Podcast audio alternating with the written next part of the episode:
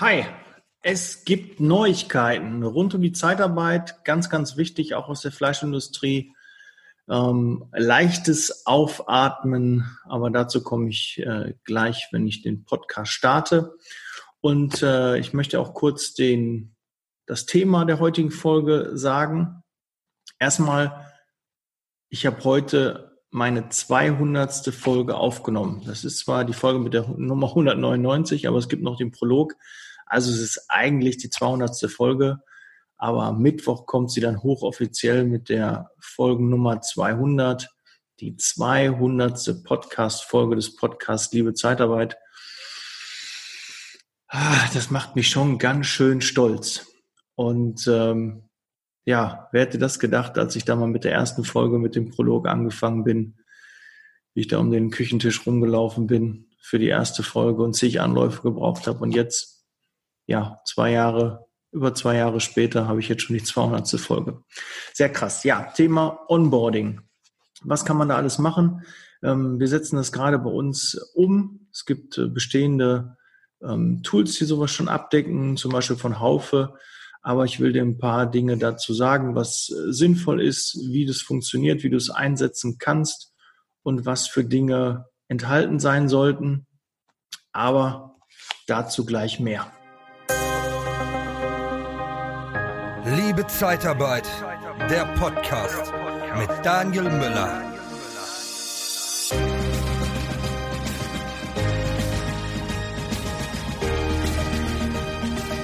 Ja, kommen wir mal zum eigentlichen Thema, was ich am Anfang angekündigt habe. Und zwar, ja, die Fleischindustrie hat einen Riesenerfolg ähm, ja, erzielt. Ähm, die, ähm, ja, der, der Termin für die, das Verbot der Zeitarbeit und das Verbot von Werkverträgen ist, sollte eigentlich diese Woche thematisiert werden, ist aber von der Tagesordnung verschwunden. Ja, der Heil wird sich da wahrscheinlich ganz schön ärgern, weil die Union schießt aktuell dagegen und dementsprechend ist es erstmal auf unbestimmte Zeit vertagt. Ja, sehr schön. Es ist noch kein Sieg zu feiern, aber schon mal, ich sag mal, die Bemühungen der Lobbyisten hat sich schon bezahlt gemacht und es ist erstmal ja geschoben. Ja, geschoben heißt nicht aufgehoben. Wir kämpfen weiter dafür, dass es nicht kommt, aber das ist so der aktuelle Stand. Und dann hat der BAP einen Jobnavigator ähm, rausgebracht diesen Monat und den will ich auch kurz mit dir ähm, teilen. Also die Top 10 Berufsgruppen nach Anzahl der Stellenanzeigen. Und da sind knapp fast eine Million Jobangebote sind äh, geschaltet worden. Ähm, weiterhin ganz oben Bauwesen, Handwerk und Umwelt. Dahinter kommen die technischen Berufe.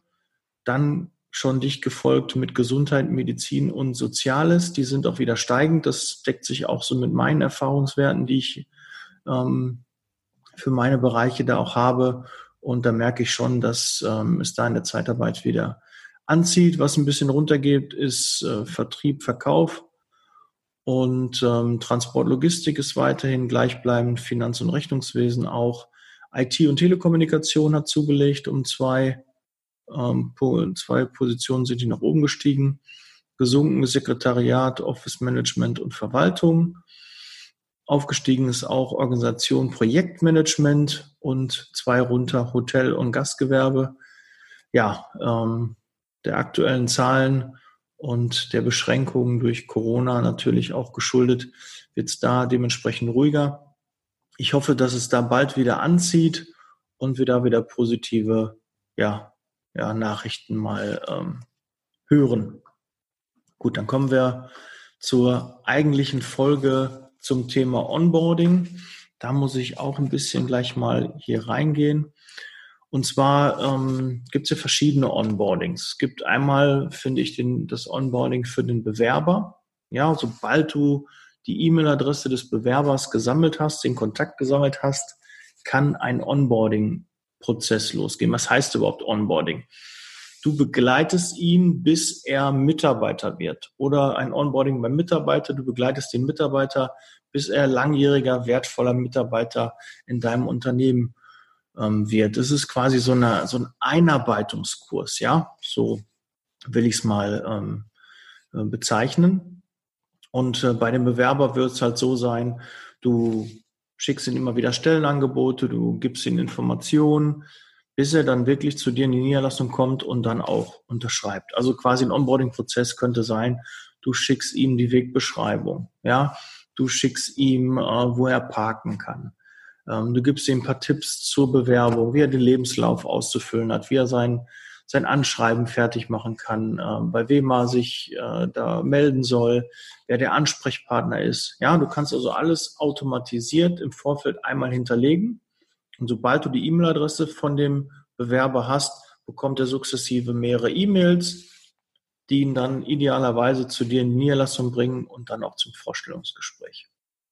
Das nennt man dann Onboarding, finde ich ein extrem wichtiges Thema. Es gibt schon lange dieses Onboarding, aber ich habe mich jetzt ein bisschen intensiver mit dem Thema beschäftigt, weil ich glaube, da ist eine Menge Potenzial, weil wir haben immer mehr Verwaltungsaufwand und haben es immer schwieriger, Bewerber zu überzeugen, dass sie Mitarbeiter werden und generell auch Bewerber zu finden.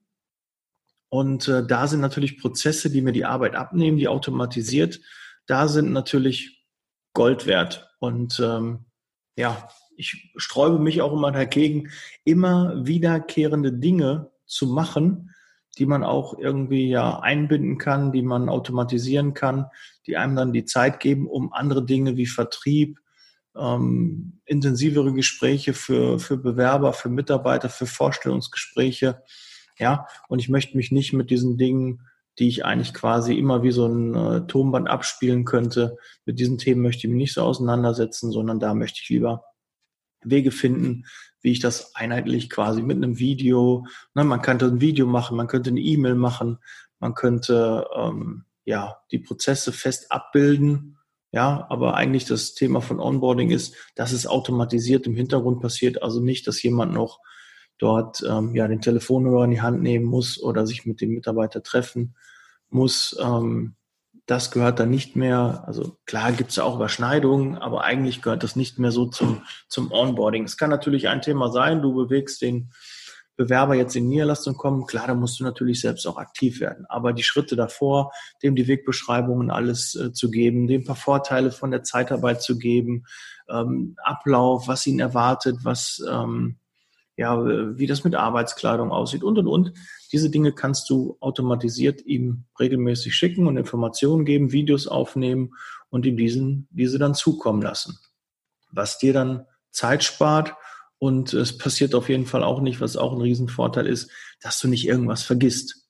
Ja, du könntest ja vergessen, ach, habe ich ihm gar nichts zur Arbeitskleidung gesagt, ach, habe ich ihm gar nicht erzählt, wie das mit den Zulagen aussieht, was mit Sonnenfeiertag, wie viel Urlaubsanspruch und, und, und. Das könnte man alles da reinpacken. Aber Vorsicht, nicht den Bewerber überfrachten, weil wir wissen selbst, wenn nachher so eine Einstellung mal kommt und wir unseren Mitarbeiter dann gewonnen haben, da haben wir auch eine Stunde, anderthalb, reden wir mit dem Mitarbeiter, kriegt so viele Informationen und er kann nicht alles davon verarbeiten.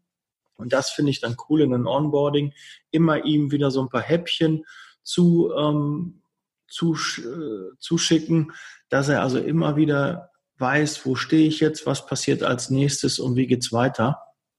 Das finde ich echt, ähm, ja, sinnvoll, aber es ist extrem viel Arbeit, weil du musst dich im Vorfeld hinsetzen und musst dir überlegen, was möchte dein Bewerber überhaupt, was möchtest du vermitteln, ja, und das ist schon sehr, sehr aufwendig. Es muss natürlich auch logischerweise, ähm, ja, macht es keinen Sinn, nach dem Vorstellungsgespräch ihm ein paar Tipps zu geben, wie er das Vorstellungsgespräch macht oder wie der Lebenslauf aussehen sollte, weil idealerweise hatte das ja dann schon im Vorfeld gemacht, hat ihn dir zugeschickt ja, oder du schickst ihm danach äh, zu, wer überhaupt sein Ansprechpartner ist, wer das Vorstellungsgespräch mit ihm führt, ja, dass du die Person kurz vorstellst. Hier, das ist der Peter, Peter Meyer.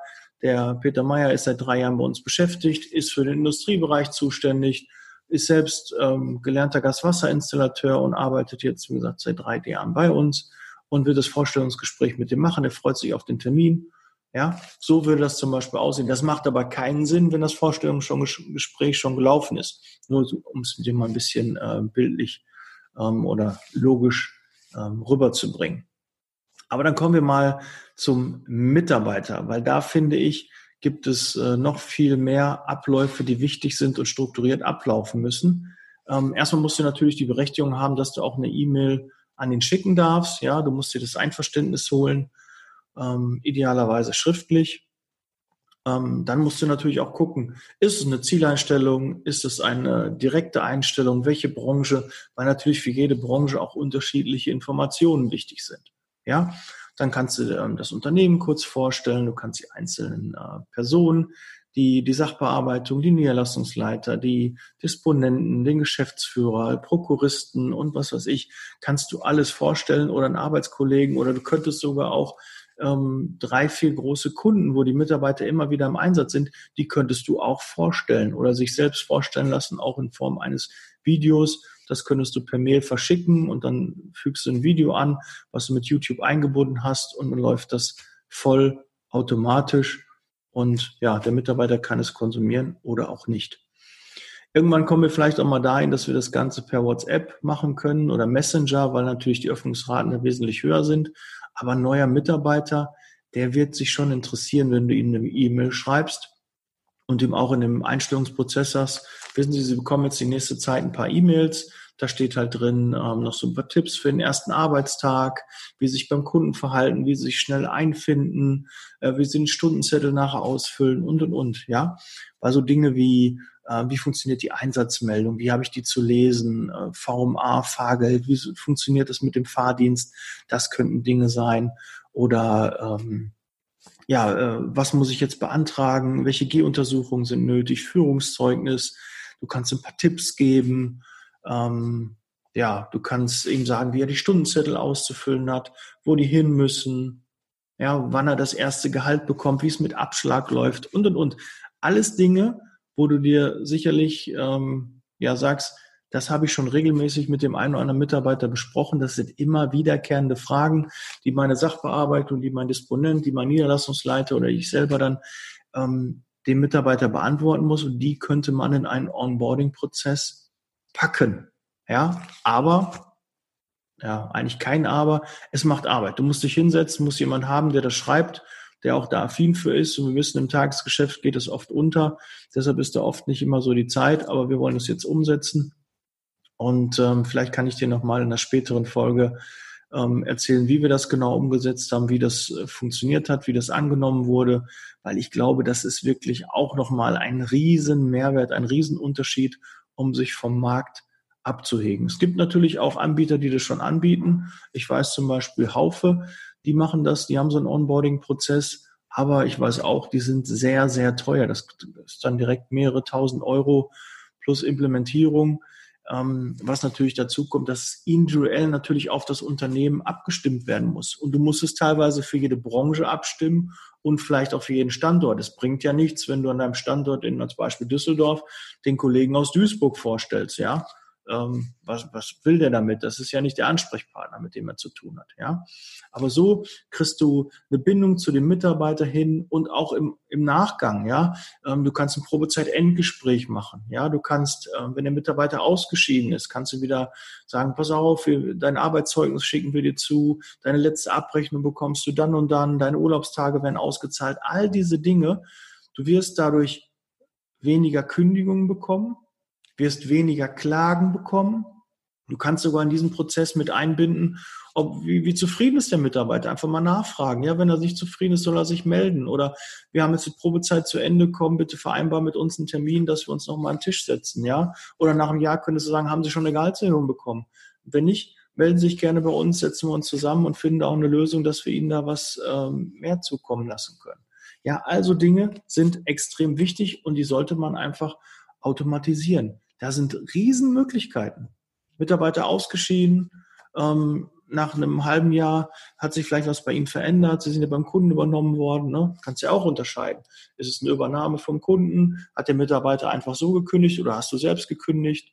Ja, da gibt es ja auch Kandidaten, die du selbst gekündigt hast, weil du einfach keinen Auftrag mehr hattest, die trotzdem aber gut sind. Ja, was spricht denn dagegen, die nach einem halben Jahr wieder anzusprechen, automatisch, ob sie nicht wieder Interesse haben, bei uns anzufangen?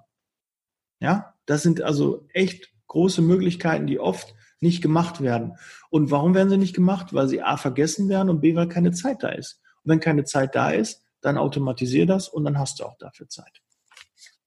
Ja, das soll es ähm, gewesen sein zum Thema Onboarding. Wenn du da eine Frage hast, schick mir gerne deine Frage. Meine WhatsApp-Nummer ist ja bekannt.